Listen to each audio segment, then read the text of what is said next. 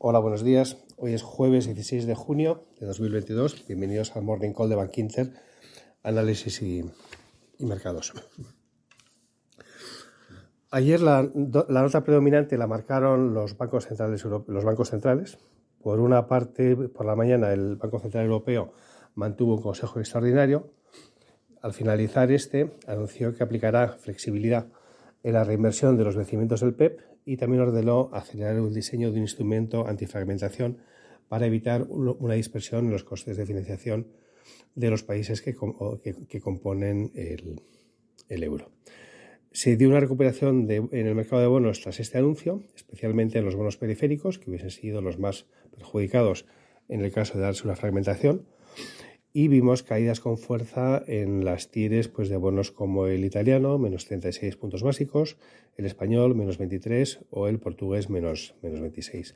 Por comparar, la tira del Bund cayó únicamente 11 puntos básicos. De todas maneras, la mejora del mercado fue superior por la mañana que por la tarde. Llegamos a ver movimientos en tires pues, con caídas de prácticamente 10 puntos más por la mañana de los que vimos al, al cierre, del, al cierre del mercado. Y luego las bolsas reaccionaron en positivo a este, a este anuncio. La verdad es que en Europa la sesión había arrancado con alzas moderadas que tomaron impulso tras los comentarios del, del BCE. Los mejores sectores fueron financieras, tecnología y, las utilities. Y los principales índices, pues el Eurostoxx 50 cerró con una ganancia del más 1,6%, y luego por la tarde el S&P 500 americano un más 1,5%, impulsado pues por la actuación de la Fed americana que comentaré en un momento.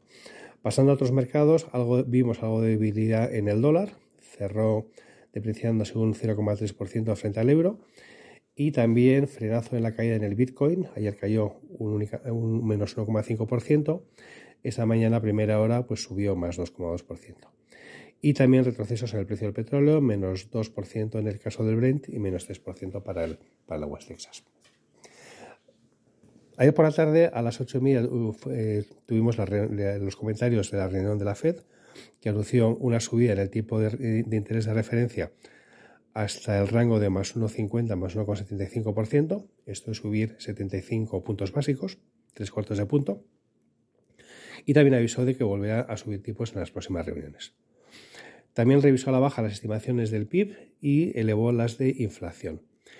Y con estos pasos, pues espera reducir la inflación a partir del año 2023. Respecto a los tipos de interés, la Fed apunta a subir tipos hasta un 3,25-3,50 a finales de este año y 3,75-4% para finales del 2023. Ahora bien, el mercado apuntaba a subidas más agresivas esperándose un 350-375 para final del 2022.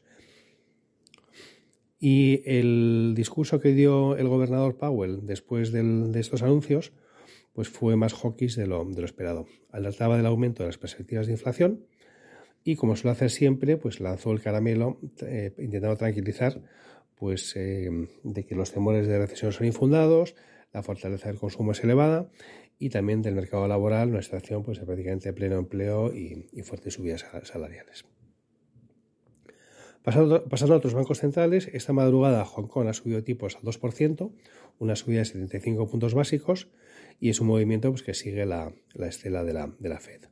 Hoy se reúne el Banco de Inglaterra, esperamos que suba tipos al 1,25%, es decir, una subida de 25, 25 puntos básicos, y también el suizo, el SNB, que esperamos deje los tipos sin modificar en el menos 0,75%. Y mañana se reúne el Banco de Japón, que también esperamos que mantenga tipos, en este caso en el menos 0,10%.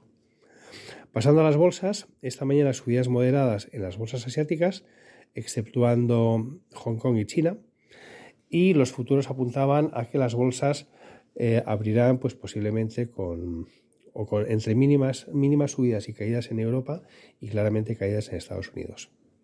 De cara a la sesión de hoy esperamos una apertura entre neutra y negativa en el caso de, Europa, es decir, creemos que el rebote que vimos ayer será de muy corta duración y esperamos ver tomas de beneficios pues, eh, posiblemente esta misma tarde y más si en el caso de que los estados, las bolsas en los Estados Unidos abran, hoy en negativa. Aunque las actuaciones de los bancos centrales de ayer fueron bien acogidas por los mercados, no se debe olvidar las incertidumbres y los riesgos que tenemos en la economía. Y nosotros aprovechamos este momento para reiterar nuestra, nuestra postura de cautela, especialmente tras el pequeño rebote que, que sufrimos ayer, que insisto que queremos que sea de muy corta duración. Muchas gracias por su interés y hasta mañana.